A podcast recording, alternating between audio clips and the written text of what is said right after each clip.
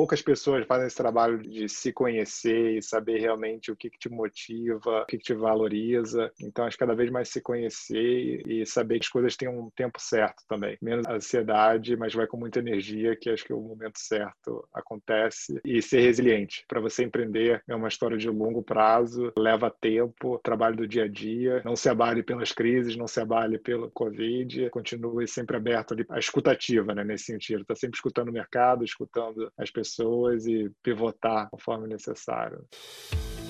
Olá, eu sou Rafael Marino, diretor de marketing da Exceed.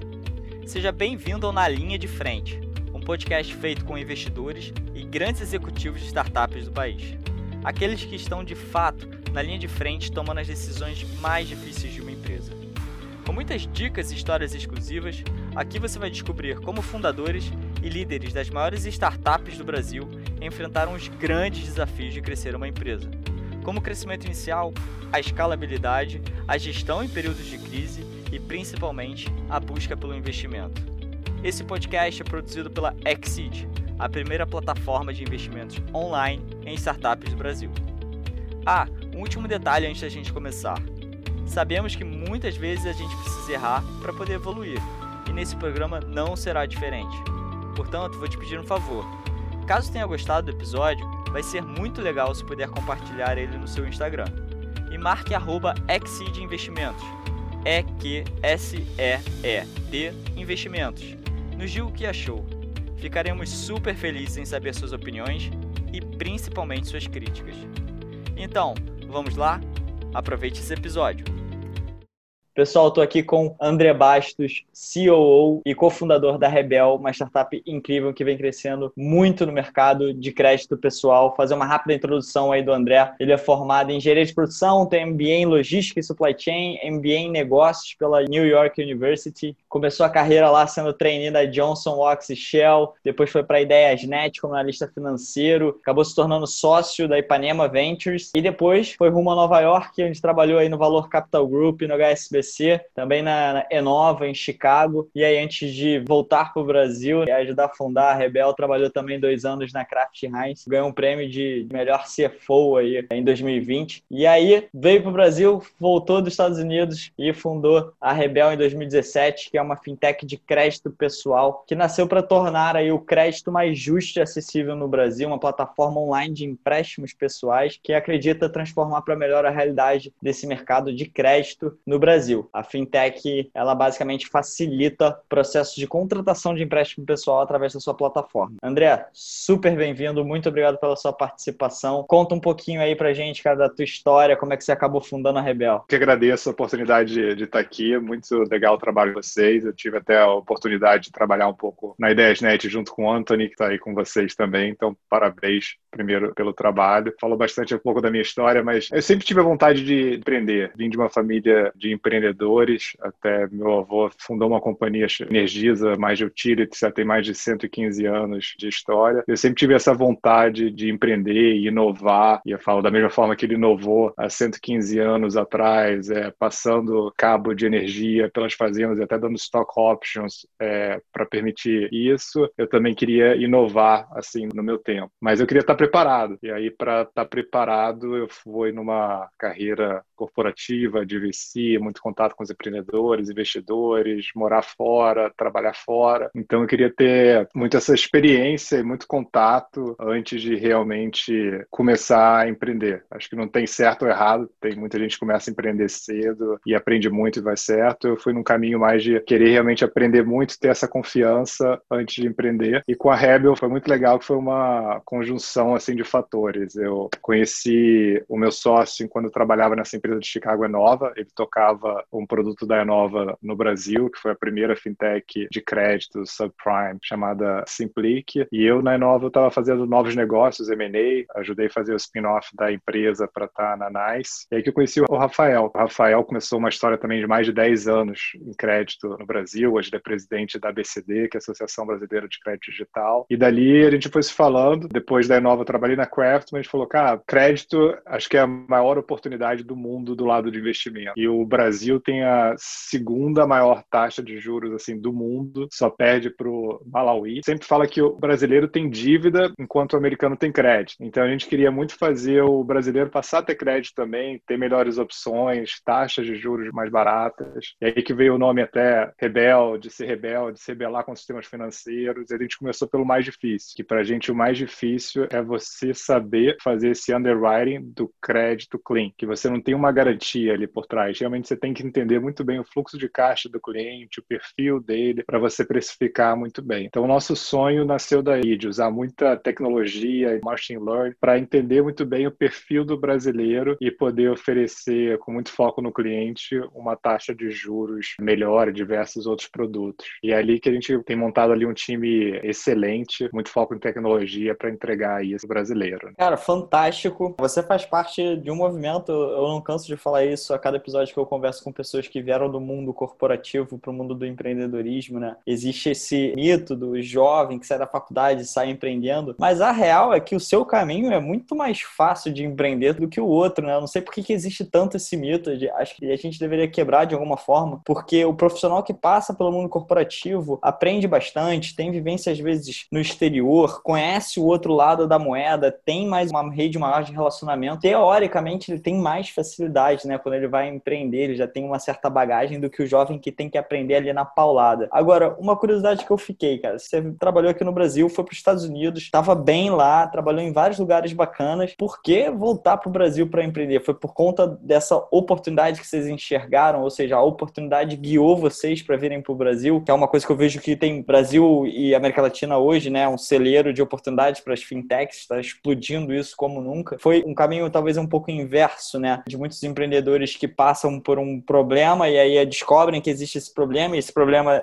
é muito maior do que ele achava e acaba empreendendo nesse sentido. Vocês não, vocês tinham toda a bagagem, tinham conhecimento, analisaram o mercado, identificaram a oportunidade e decidiram empreender. Como é que o Brasil fez isso como uma questão importante a sua volta para o Brasil? Excelente ponto. Eu acho que assim, quando você é jovem, você tem o seu custo de oportunidade é muito menor, né? Seu salário já é zero. Para você empreender e receber o salário zero, ali o custo de oportunidade, a troca é, é muito fácil, né? De você tomar risco numa carreira onde você já está recebendo bem, você já tem uma família, você já tem um custo fixo maior, você tomar a decisão de empreender e tomar risco e a família ali envolvida tem um peso muito maior. Então, acho que o trade-off ali, realmente as pessoas têm que estar muito confiantes têm que ter resiliência e saber que é um projeto é, de longo prazo, não é, é construir uma empresa demora pelo menos ali cinco anos para realmente você fortalecer. Então, tem que ter muita, muita vontade, acho que tem que estar muito alinhado com o seu propósito e saber muito o seu porquê, o que está por trás daquela vontade. Acho que o Brasil tem oportunidades incríveis e foi num momento, quando eu voltei, que estava no momento de transição, a gente taxa de juros, quando eu vi, era um taxa de juros de 15% ao mês e hoje a gente tem 2% ao ano. Então é, é uma coisa que já está dos 15 para o 2, assim, dois anos, é uma mudança incrível e que vai oferecer muito mais oportunidade para os empreendedores e a gente viu essa mudança, a gente viu um regulador, o Banco Central muito mais propício à inovação, às fintechs. Então, foi um cenário macro também que o Brasil, como um todo, estava indo para um ambiente pró-inovação, pró-startup. Isso deu a confiança assim, de realmente mudar e apostar no Brasil e como, como empresa. A gente tem um capital humano é incrível também. Tem muito que investir mais em educação, em pessoas, mas o brasileiro é muito versátil. Né? Então, ele consegue se adaptar, aprender rápido. E eu fiquei muito animado de poder voltar para o Brasil Brasil. E minha esposa é americana, mas ela ama a cultura brasileira também, então foi muito legal ter essa volta de tantas pessoas que vão para fora fazer o MBA, estudar, se capacitar, mas que depois volta para trazer esse conhecimento aqui para dentro também do Brasil. Né? Fantástico give back, né? Isso a gente vê, inclusive, no nosso modelo, a gente vê muitos empreendedores investindo em startup por conta do give back, por já ter passado sobre isso. Agora, entrando mais especificamente, até puxando esse gancho, que você já começou a falar um pouco de crédito e tal, eu vi que, segundo a Associação Associação Brasileira de Crédito Digital. Total de crédito concedido aí pelas mais de 90 startups que existem hoje em dia de crédito pessoal e jurídico já supera um bilhão de reais. Em 2018, o último dado que eu tinha visto, esse valor já tinha crescido em 300%, fazendo aí um, um paralelo com um artigo que eu li seu sobre as fintechs, que você diz que se os bancos aí não estiverem inovando internamente, no mesmo ritmo que essas fintechs, o fim deles pode estar perto. Qual a sua leitura hoje sobre isso no Brasil? A gente tem um mercado aí com uma concentração enorme, tem uns quatro bancões aí que dominam o mercado, mas ao mesmo tempo você fala sobre essa questão da inovação interna que eles precisam ter. As fintechs estão vindo com tudo, o crescimento delas estão vindo com tudo, o crescimento em termos de volume que elas estão trazendo, principalmente nesses quesitos de crédito, também crescendo bastante. Qual a sua leitura do Brasil em relação a isso, principalmente focada aí nesse mercado de crédito? O último número até que eu vi que as fintechs hoje já tem perto de 3 bi, então já Caramba. até três vezes esse número. E eu gosto muito de um dado, nos Estados Unidos, em 2008, então mais ou menos há 12 anos atrás, as fintechs tinham 1% do mercado. Só que hoje elas têm 50% do mercado de crédito nos Estados Unidos, porque com a crise de 2008, os bancos realmente travaram muito a concessão de empréstimo e as fintechs foram tomando cada vez esse mercado, até falam que era o shadow bank, e hoje elas têm uma relevância muito grande no mercado americano. E eu vejo a tendência também no Brasil. As fintechs têm 2%, apesar de serem 90 fintechs de crédito, e como você comentou, tem PJ, pessoa física, com garantia, consignado, são vários modelos diferentes, mas 3 bi é, no mercado de crédito, que ao todo tem 1,2 trilhões de reais no mercado, assim, não é nada, menos de 2%. Então tem muito espaço ainda para as fintechs crescerem. E como você comentou, os cinco maiores bancos ainda têm 80% desse mercado no Brasil. Nos Estados Unidos é muito mais diluído, acho que os cinco maiores bancos têm em torno tipo de 40%.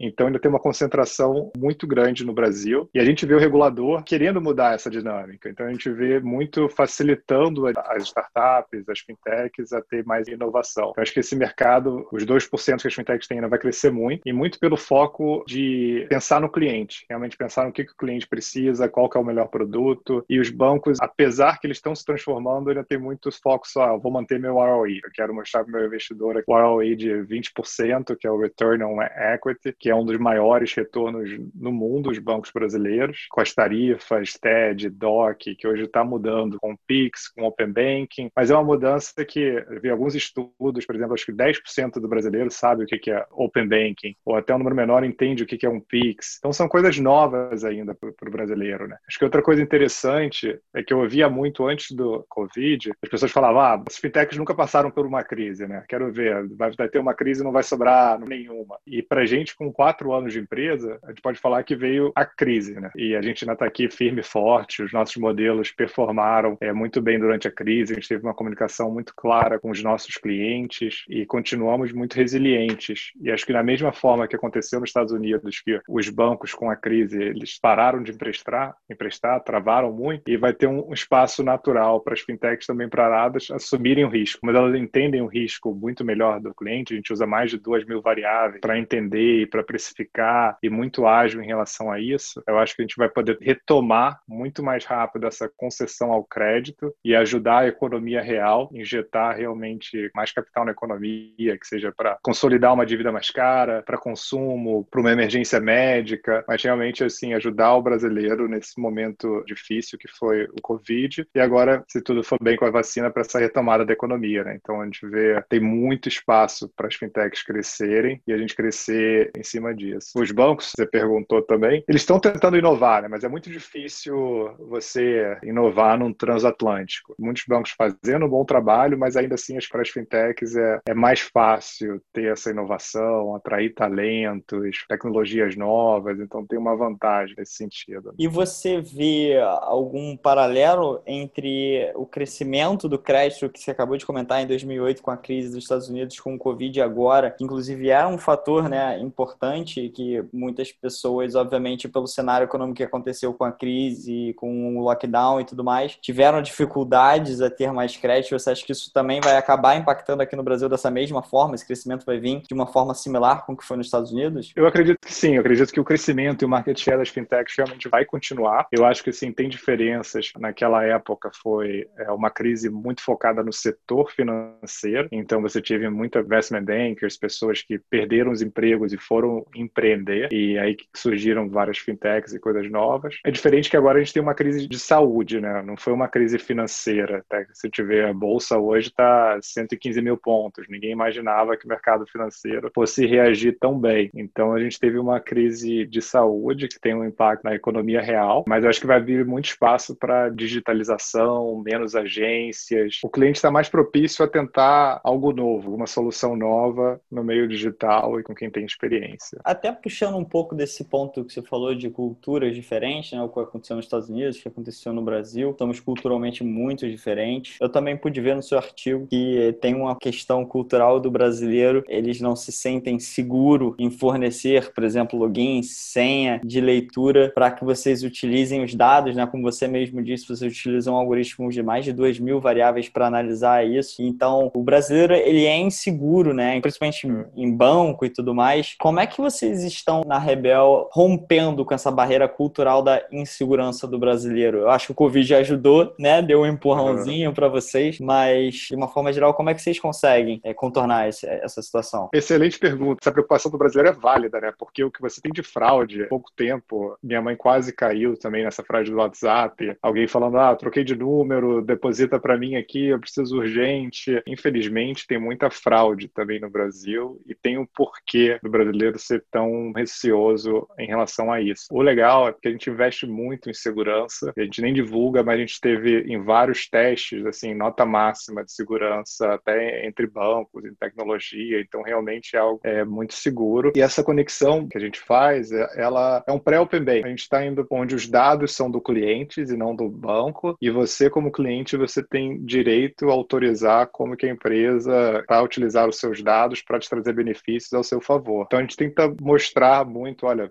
seguro, tá aqui o porquê, a gente não guarda essa senha, não vai ter usar. É difícil, assim, essa comunicação. E acho que é algo que leva tempo, que a gente mostra no Reclame Aqui, a gente está com uma nota, assim, 92, é uma nota incrível do Reclame Aqui. Então, vai muito no boca a boca também, assim, dos clientes que tiveram uma boa experiência, entraram e falam, não, olha, funciona, é seguro, e aos poucos a gente vai construindo essa credibilidade com o brasileiro. E acho que outro ponto cultural também que é diferente, o americano, ele desde cedo, ele sabe o score de crédito dele. Ele protege, ele sabe, olha, se eu não pagar essa conta, meu score de crédito pode estar pior e talvez possa ter dificuldade de pegar um emprego, que eles vão checar. Eu sei que se eu tiver um score bom, eu vou conseguir o sonho da casa própria com uma taxa de juros muito menor. Essa parte do score, a gente não tem, se chama FICO score nos Estados Unidos. No, no Brasil não existe. Tem o Serasa, que sempre era muito ligado ao negativado, e está começando, a gente também divulga para o cliente, olha, tá aqui o seu score, tá aqui o que você pode fazer para melhorar. Então a gente tenta dar informação e educação financeira. A gente tem um, um app, que ali no app você tem uma trilha de conhecimento, que conforme você vai passando por aquele conhecimento, você vai ganhando pontos, que você vai ter cashback, desconto nas parcelas. Então a gente quer dar muita informação e educação financeira também, que é muito carente no Brasil, né? A gente tem pouca educação financeira e a gente quer usar essa, essa informação para criar essa credibilidade. Ou seja, informação, educação e transparência, né? Esses são os fatores que movem isso. Eu não sabia dessa questão que você falou dos Estados Unidos, super legal. Tô até curioso querendo ver qual é o meu score aqui. Depois eu vou acessar a Revel para ver. E aí eu queria perguntar outra coisa sobre o fator cultural também, que você também diz que o brasileiro enxerga o crédito como dívida, que isso é uma barreira uhum. que também tem que ser quebrada, que é diferente dos Estados Unidos, e vocês querem introduzir isso aqui, mudar essa percepção. Como é que vocês estão tentando mudar essa percepção? A mesma questão, acho que como a gente falou da segurança, né? não é que é só culpa ali do, do brasileiro que não sabe, ele tem receio da segurança porque tem muita fraude. Então ele também via como dívida porque era muito caro no Brasil, as taxas de juros eram altíssimas. É recente que a gente tem as taxas de juros agora de 2% pelo Banco Central. E os bancos repassaram muito pouco essa queda para o cliente final. Você vê de 14 para 2, mas o que foi repassado em termos de crédito, se você for no, num dos grandes bancos na sua conta, provavelmente a taxa que você teria dois anos atrás e agora é praticamente a mesma. Pouco foi repassado para o cliente final nesse sentido.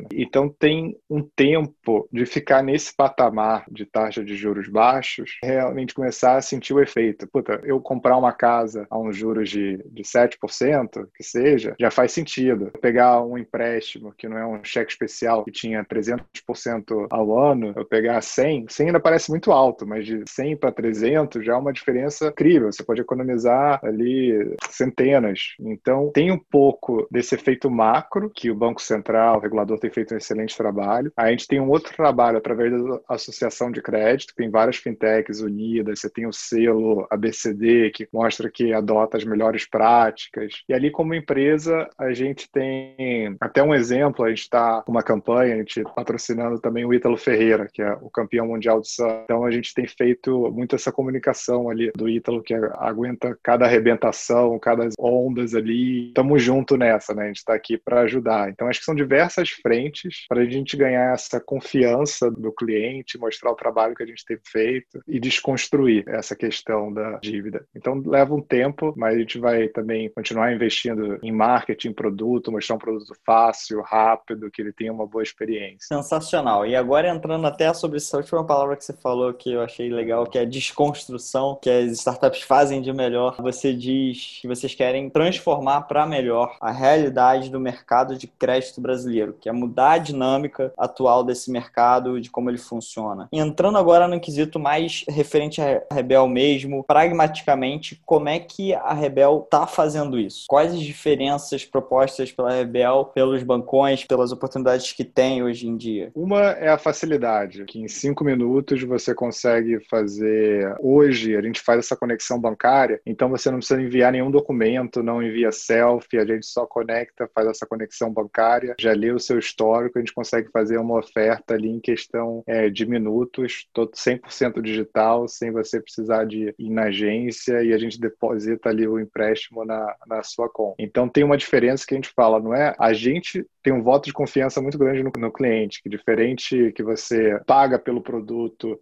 primeiro e depois você serve o produto, não, a gente deposita na conta do cliente primeiro e depois eu tenho ali as parcelas que a gente vai cobrando, né? Então a gente faz essa precificação é, muito bem. Eu posso te dar alguns exemplos do que a gente tem feito, como eu comentei, o app com a educação financeira, é de dar desconto conforme ele vai melhorando ali o conhecimento. Tem a parte, a gente criou um produto chamado Tapa Buraco, que é no sentido, se você tiver no cheque especial, a gente sabe que está no cheque especial e te dá 30 dias sem juros para você cobrir esse cheque especial. E não tem taxa, não tem nada, assim, foi aprovado pelo nosso modelo, você pode cobrir 30 dias ali o seu SEC especial e depois, se você quiser pegar um crédito com a Rebel, você pode, mas não necessariamente. Você pode usar aquela taxa ali para cobrir o cheque especial. Estamos desenvolvendo uma série de outros produtos, assim, para você quitar o cartão, que tem um rotativo muito mais caro. Então, muito nesse sentido de facilidade para o cliente, taxas mais justas e 100% digital. Então, a gente tem focado muito nessa parte assim, da experiência do cliente com um produto mais fácil. E tem várias novidades que a gente vai estar para lançar de como fazer um, um, um, bundling de todas essas ofertas de uma forma muito mais fácil ali para o cliente. Ao meu ver, me parece mais um amigo, uma, uma pessoa próxima a mim, muito diferente do que um banco, né? Quando o brasileiro o banco já, já fica desconfiado que aquele cara vai roubar ele. No caso ah. da Rebel, o que eu sinto é uma questão mais de proximidade, uma pessoa que está ali do teu lado, que vai te ajudar a, enfim, superar esses pepinos aí que a gente passa. E eu também fiquei curioso em relação a como é que vocês conseguiram dar crédito pessoal sem nenhum tipo de garantia? Como é que vocês contornaram essa situação? Isso que é a beleza da tecnologia e da ciência de dados, que a gente realmente usa desde o zero. Tem muitos dados alternativos que a gente consegue, então a gente consegue mais dessas duas mil variáveis para entender o perfil, exatamente o perfil do Rafael e qual o seu fluxo de caixa. Porque a gente não quer 500 mil de empréstimo para o André, não vou ser capaz de pagar, mesmo que a taxa seja baixíssima, né? Pode ser taxa de meio por cento. Então, realmente realmente saber a sua capacidade para pagar de acordo com o teu fluxo de caixa. Então, para fazer essa análise muito bem do seu perfil de gastos, como é que é a sua receita, é isso que a gente usa muito de informação que tem disponível no mercado para criar esse algoritmo e ter essa informação que a gente não tem uma mesa de crédito, assim, não tem uma pessoa revendo o crédito. Realmente é tudo robôs, algoritmos que estão aprendendo ali cada vez mais com informação e otimizando para te dar a melhor oferta. Então, esse que realmente foi o diferencial. E quando você tem uma garantia, você não precisa realmente fazer essa análise, porque você já valorou ali a garantia por trás, né? Então, você nem precisa saber o teu perfil. Com a garantia, você sabe que, olha, se o cliente não pagar, vou pegar ali a garantia, vou, vou executar. Então, a gente quis sempre começar a gente falar pelo mais difícil, que se você saber fazer o crédito sem garantia, muito bem, depois quiser colocar ali uma garantia por trás, aí eu consigo precificar ainda mais e baixar mais essa taxa. Então, realmente a gente focou. E eu posso dar uns exemplos. A gente participou de um programa que era o Google Launchpad e a gente podia usar ali os recursos do Google para desenvolver alguma coisa relacionada à inteligência artificial e machine learning. E até a gente desenvolveu um modelo que a gente usava os dados ali do Google Maps e com o seu endereço, o nosso modelo ele mapeia assim, olha, tipo de carro, tipo de comércio, aonde você mora, para fazer uma inferência da sua receita. Então, só para fazer o modelo da sua receita, a gente usa diversos modelos, seja o do mapa, seja o quanto você informou que você recebe, seja o que estava na sua conta bancária, e tudo isso é informação. Se o que você falou como sua receita é diferente do que realmente entrou na sua conta bancária, pode ser porque você não sabia é, todas as taxas, ou que não sabia a informação, pode ser que estava mentindo, fraude. Então, tudo isso é informação. Como você interage com o site, às vezes o cliente que vai e pede o valor máximo e clica, clica, clica, sem olhar taxa, sem pesquisar, é, pode ser que seja um perfil não tão bom, do que vai devagar. Todo esse tipo de interação é tudo informação. Os nossos algoritmos ali estão aprendendo com esses diferentes dados e otimizando para melhor precificar cada perfil, cada indivíduo. E não é por clusters, é realmente é caso a caso. Né? Único, né? Tem, é único, né? Essa tecnologia que é incrível e é realmente usando os dados a, ao seu favor. É, a gente está muito preocupado com a LGPD, a gente sempre investiu na, na Lei Geral de Proteção dos Dados, é realmente ter esse cuidado com a informação, a gente tem muito cuidado com a segurança, quem acessa a informação. Apesar de ser uma startup, a gente tem essas preocupações assim de empresa grande, já do, do dia zero. E uma coisa que, que eu fui também curioso correlacionado com isso, que é a inadimplência, né? Eu vi que você escreveu que nesse período do Covid subiu de 5% para 10% aí na Rebel. Isso afeta o business de vocês? Como é que vocês fazem para contornar esse problema que, que é um super pepino, né? A inadimplência do nosso Unit Economics é um dos principais fatores, assim. Eu brinco que tinha o dilema dos tostines, né? Ele vende mais porque é fresquinho ou ele é fresquinho por vende mais? Era um biscoito de uhum. anos atrás. E os bancos falavam muito, olha, a taxa de juros no Brasil é muito alta porque o cliente não paga, tem inadimplência. Mas, puta, será que o cliente não paga porque as taxas de juros são muito altas? Então a gente quer quebrar esse círculo vicioso e falar, não, eu confio no cliente porque a taxa é muito alta. Claro, melhorar a inadimplência, mostrar para ele a importância de ele pagar, ter essa comunicação clara, isso é ali que está no nosso dia a dia e a gente está quebrando também esses paradigmas. Mas qualquer ganho ali na inadimplência,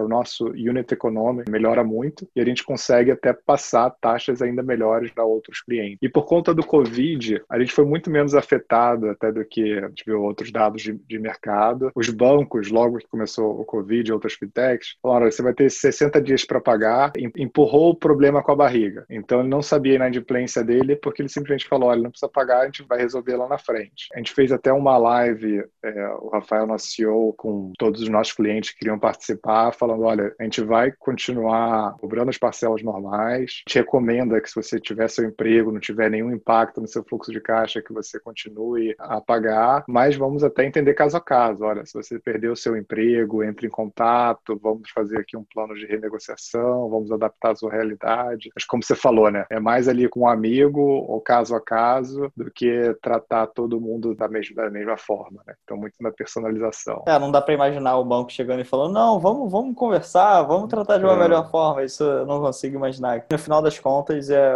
o cliente vê um puta valor nisso, né, cara? A longo prazo, isso com certeza faz a diferença. E aí, entrando até nessa questão de cliente, a Rebel é para todo tipo de pessoa, qual é a média de valor de empréstimos que tem a Rebel, as taxas que ela aplica. Quem aí pode usar a Rebel? Hoje a Rebel é para qualquer pessoa, mas ela foca muito na, na classe média. Então, pessoas têm uma receita a, a partir de dois mil reais por mês. Hoje, o nosso ticket médio está em torno de 7 mil reais, mas a gente empresta até 35 mil reais. E são taxas de juros que vão de 1,9% a 8,9% ao mês. Isso tudo sem garantia, com um processo super simples ali para você aplicar. E hoje o prazo médio está em torno de, de 20 vezes, então você paga ao longo ali de 20 meses. Nosso público hoje é um público em torno de 30, 40 anos e é um público um pouco mais tech savvy, no sentido que ele está aberto ali a um open banking, a compartilhar no sentido da conta, ele vê a importância, como ele tem um benefício compartilhando os dados, mas é hoje qualquer um pode ter acesso ali a partir dos 18 anos, já tendo uma receita ao produto de crédito. E a gente está pensando em vários outros produtos relacionados ao crédito ali que a gente possa vir oferecer também. A gente tem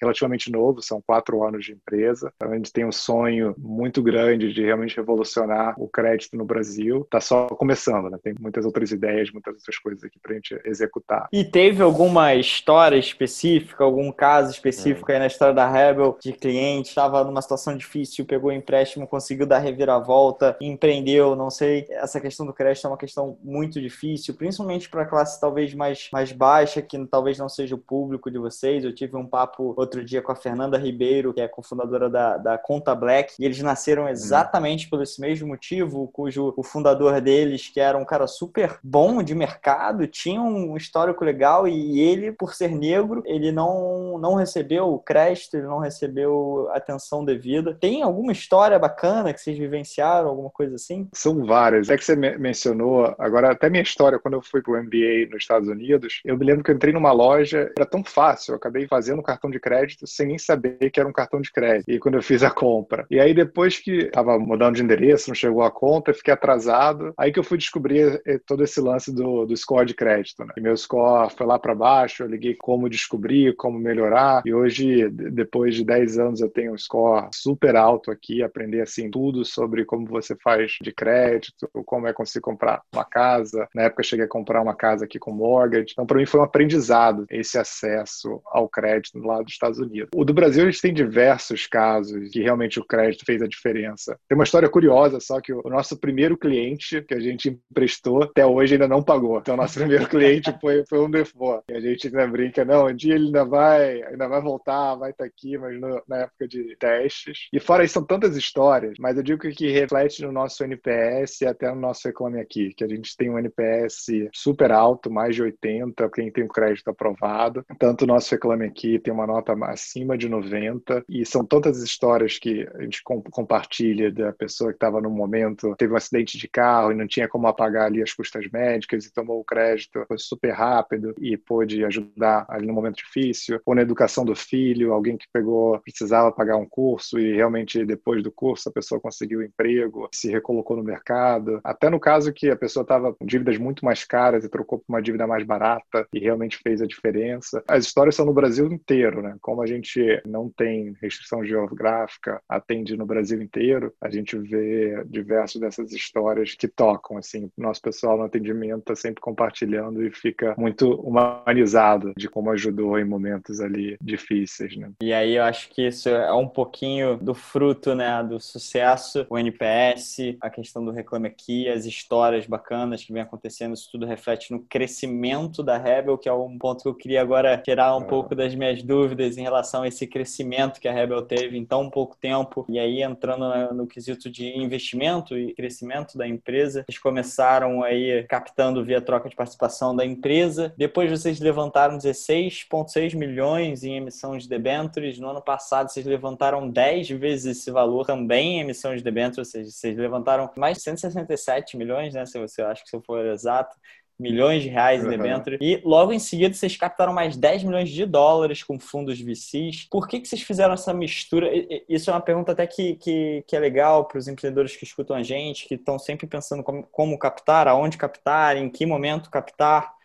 Que vocês fizeram essa mistura de captação entre debêntures e vendas de participação? Quais vantagens e desvantagens desse modelo? Existe algum período em que a empresa está que é melhor um do que o outro? Explica um pouquinho melhor sobre essa trajetória de captação da Rebel. Eu, eu separaria, né? Porque a gente tem a parte do equity, que é o investimento direto na empresa, onde realmente a gente vai investir em pessoas, em tecnologia, construir o nosso IP. E essa parte das debêntures que a gente fez através de securitizadora é para a gente realizar os empréstimos. Então, a gente usa como se fosse um FDIC, é essa parte, que é a parte da empresa, e a gente faz todos esses créditos através dessa estrutura. Então, como ele requer muito capital, o que a gente faz? A gente traz investidores que a gente garante ali um retorno mínimo e tem uma cota, chama cota sênior, mezanino, subordinada, é, Para quem não conhece, a cota sênior é quem recebe primeiro, tem um fixo. A mezanino, às vezes, é uma que vem ali no meio, você tem um retorno um pouco maior, porque ela tem um pouco mais de risco, porque primeiro a sênior recebe primeiro e depois a mezanino. E por último, você tem a cota subordinada, que recebe todo aquele retorno que sobrou dentro daquele veículo. Então, esse veículo de debênture, ele é exclusivo só para a gente fazer os empréstimos. E você tem, quando você faz o empréstimo, você tem um documento que chama CCB, que é a cédula de crédito bancário. Então, esses veículos, eles são, todos os recursos, esses pagamentos da CCB vão para esse veículo que é separado do risco da empresa, da REB, onde gente levanta o equity. Então, esses 16 milhões e os 167 milhões foram exclusivos, a nossa matéria-prima para emprestar. E ali a gente fala, olha, com o tempo, agora com quase quatro anos, a gente vai começar a poder ter um rating desse risco. Então, com o rating, a gente consegue captar ainda mais barato, tem um custo de capital menor para conseguir repassar para o cliente esse retorno. Porque uma coisa que as fintechs de crédito não conseguem competir com os bancos é a parte do custo desse capital, que o, o banco, você tem lá o depósito, então ele usa esse dinheiro do depósito, que é super barato, para investir, ter esse retorno com outras dívidas. Nós, as fintechs, normalmente elas captam no mercado, e é uma taxa, esses investidores, pelo risco, precisam uma taxa maior. Então, o banco, ele até conseguiria prestar muito taxas menores se ele quisesse por conta desse custo de capital menor. Acho que é específico das fintechs de crédito esse modelo, não foi uma dívida para a gente investir no equity. Fora isso, entrando agora no equity, a nossa história foi, primeiro a gente levantou uma rodada pequena com o Anjos, na época a gente não tinha um pouco do crowdfunding, acho que eles estavam até começando na época, então a gente teve Anjos que foram até muitos empreendedores de Chicago que acreditaram nessa companhia trabalhando nos Estados Unidos, acreditaram na empresa. Depois a gente fez uma rodada rodada que entrou o fundo de venture capital Monax,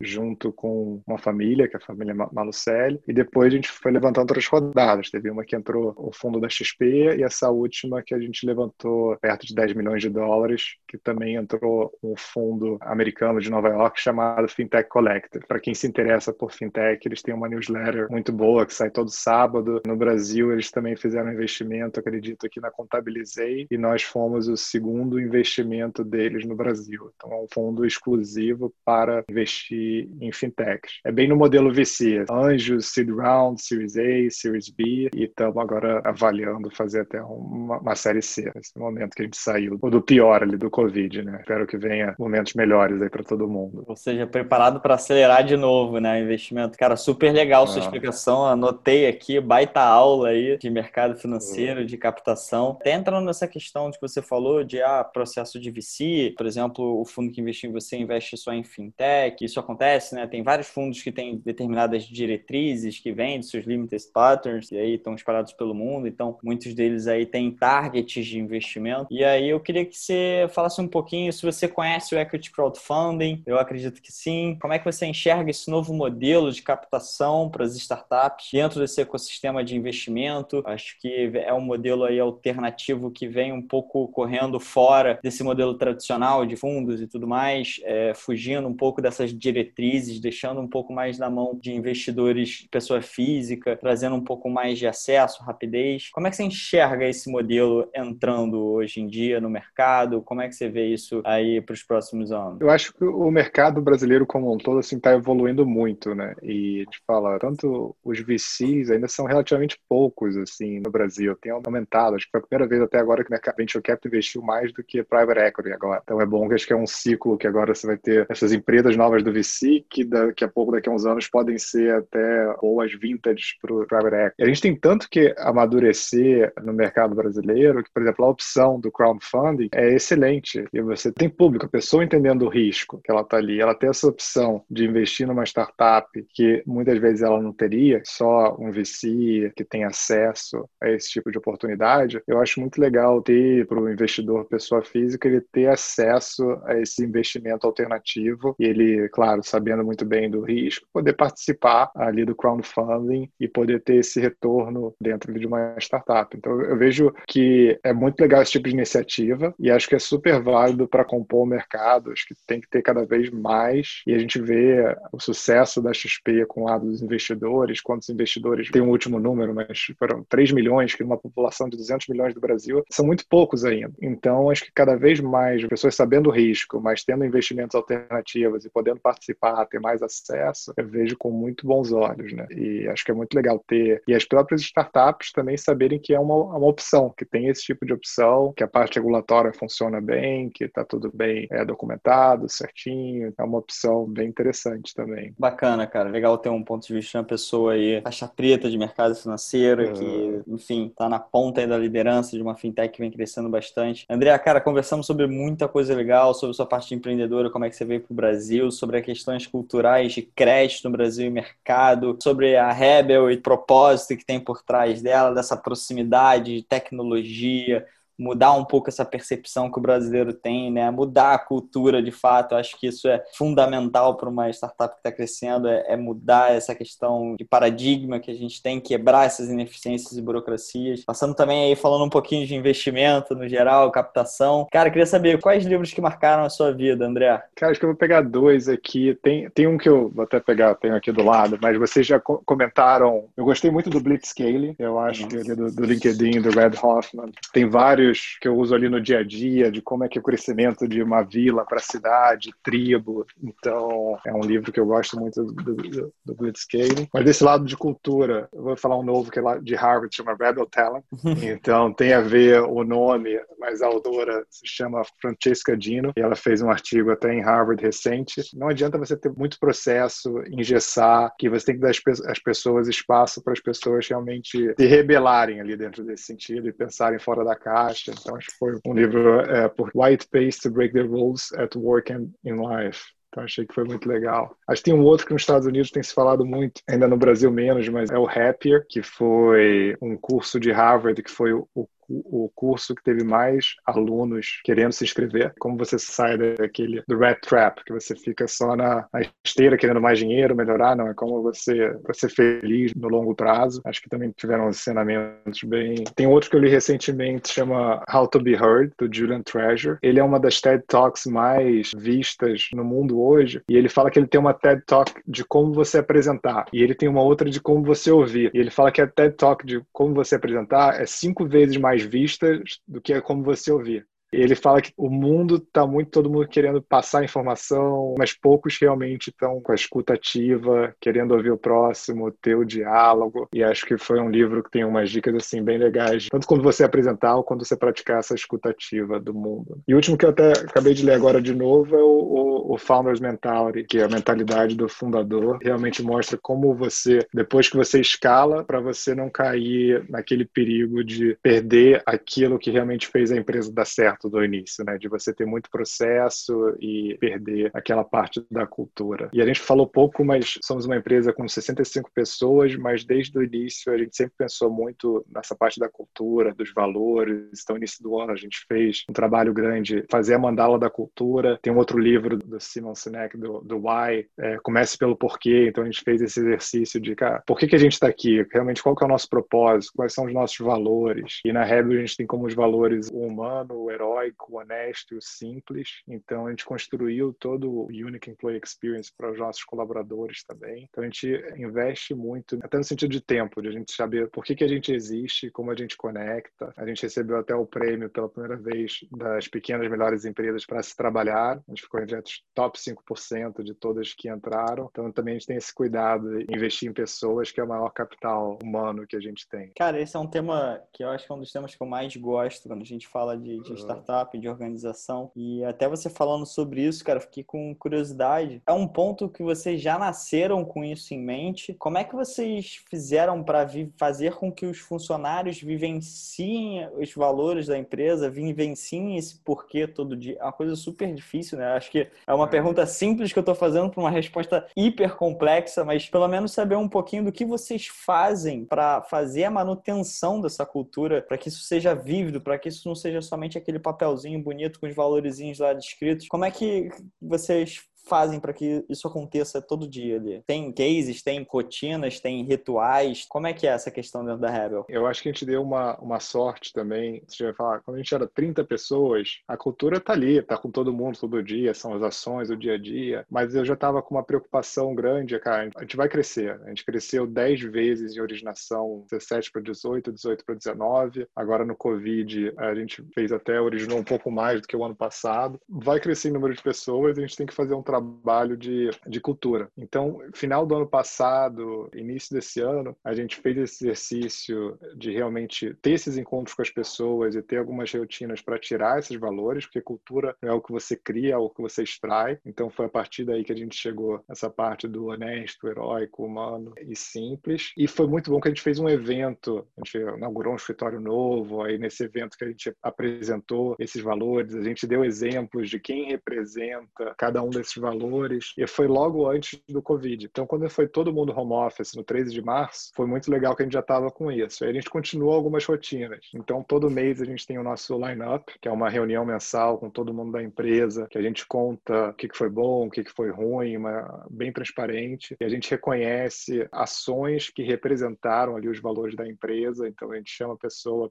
as pessoas votam, elegem quem representou o valor. A gente tem outro evento que eu acho bem legal, que partiu dos colaboradores, chama Rebel de Fora para Dentro. Uma sexta-feira sim, uma sexta-feira não. As pessoas trazem algum tópico de fora da empresa, da vida pessoal, conta ali para todo mundo faz uma relação. Então, gera muita empatia, gera conexão. O pessoal ali gosta muito também desse evento. Tem alguns rituais, assim, que a gente sempre reforça. Hoje a gente nem tem os valores na, na parede, é mais esses rituais muito na interação entre os funcionários e sempre naquela parte, né, cultura que as pessoas falam quando o fundador ou o chefe não está ali dentro das quatro portas, né? Então a gente tem esse muito cuidado em realmente reforçar e que as pessoas vivenciem aquilo mesmo, que represente. Acho que a gente tem tomado um cuidado muito grande agora na parte de onboarding, contratação. A gente fez até numa pela pela Endeavor, acho que é o VAR, que era da Stone, ele falou que você tem os quatro momentos da verdade, né? Que é quando você contrata, quando você avalia, quando você demite e quando você promove. Então, a sua cultura normalmente realmente se representa nesses quatro momentos da verdade. Então, a gente fez os nossos mínimos dez mandamentos até baseados nisso. Por exemplo, quando a gente contrata, quando a gente contrata, pelo menos quatro pessoas tem que entrevistar, é áreas diferentes. O onboarding, a gente faz um onboarding super fácil já começando na entrevista. E a gente reforça, ele conhece todas as áreas da empresa. Então, tem essa preocupação desde a contratação e a parte da avaliação. A gente tem melhorado cada vez mais, mas a gente faz uma avaliação anual super forte. A gente faz a parte de bonificação, ou que seja o Stock Option Plan, baseado nessa avaliação. E até na parte de demitir também, se for o caso, ser bem transparente, dar o feedback, fazer one-on-ones. Então, a gente toma muitas ações. A gente tem usado é, uma ferramenta, outra startup da Culture Rocks, é para essa parte toda de pessoas. São muitas ações, assim, que para vivenciar isso no, no, no, dia a dia. Né? Cara, super bacana, porque eu já passei por empresas onde valores eram bonitinhos e onde nem tinham os valores bonitinhos, mas a cultura, assim, vinha de cima para baixo, não adianta, um reflexo da diretoria, dos founders, enfim, que acaba sendo sempre um pouco desse reflexo e, e, a gente já passei por momentos de ter que construir esse documento e fazer isso a quatro mãos com as pessoas, mas ao mesmo tempo eu pelo menos acredito que tem que ser um pouco desse reflexo e isso vai filtrar um pouco de quem pertence àquela cultura, quem não pertence, nada de certo ou errado, mas muito legal descobrir os ritos que vocês têm para poder vivenciar isso, inclusive no Covid, isso deve ter sido até um teste, né? Fazer isso de forma online, fazer onboarding de forma online, vivenciar esses ritos de forma online. Sensacional.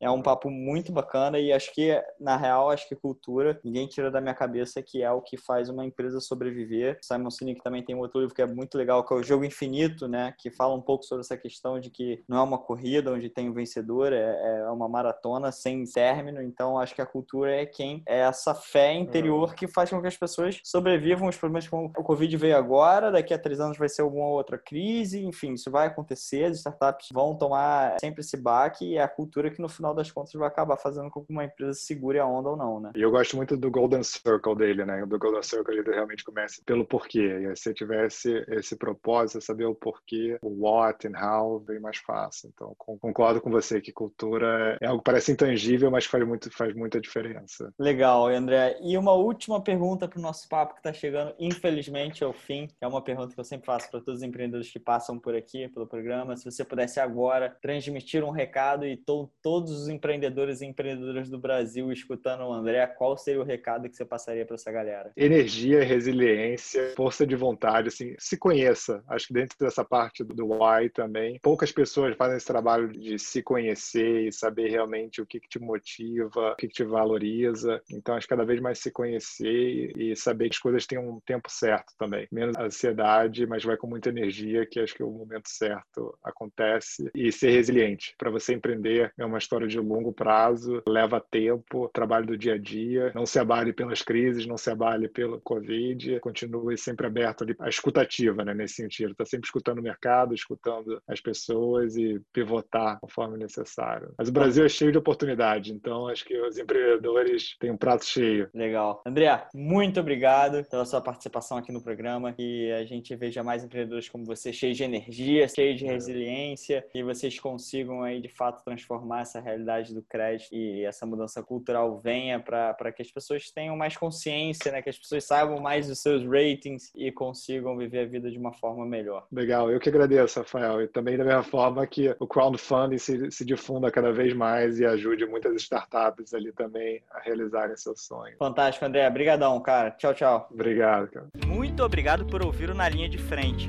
podcast produzido pela Exceed. Espero realmente que esse episódio tenha gerado valor para as suas futuras decisões. E vamos deixar todos os materiais que foram citados bem aqui na descrição. Caso tenha gostado, adicione na linha de frente em sua lista de favoritos para receber a notificação do próximo episódio. Ah, seus feedbacks serão muito bem-vindos. Queremos saber a sua opinião. Compartilhe esse podcast em seu Instagram marcando arroba Investimentos. É que S-E-E-D Investimentos e nos diga o que achou. É fundamental saber suas opiniões e críticas para tornar o Na Linha de Frente cada vez melhor. Para ficar atento nos próximos episódios, não esqueça de adicionar o Na Linha de Frente em sua lista de podcasts favoritos. Obrigado pela audiência. Nos vemos em breve.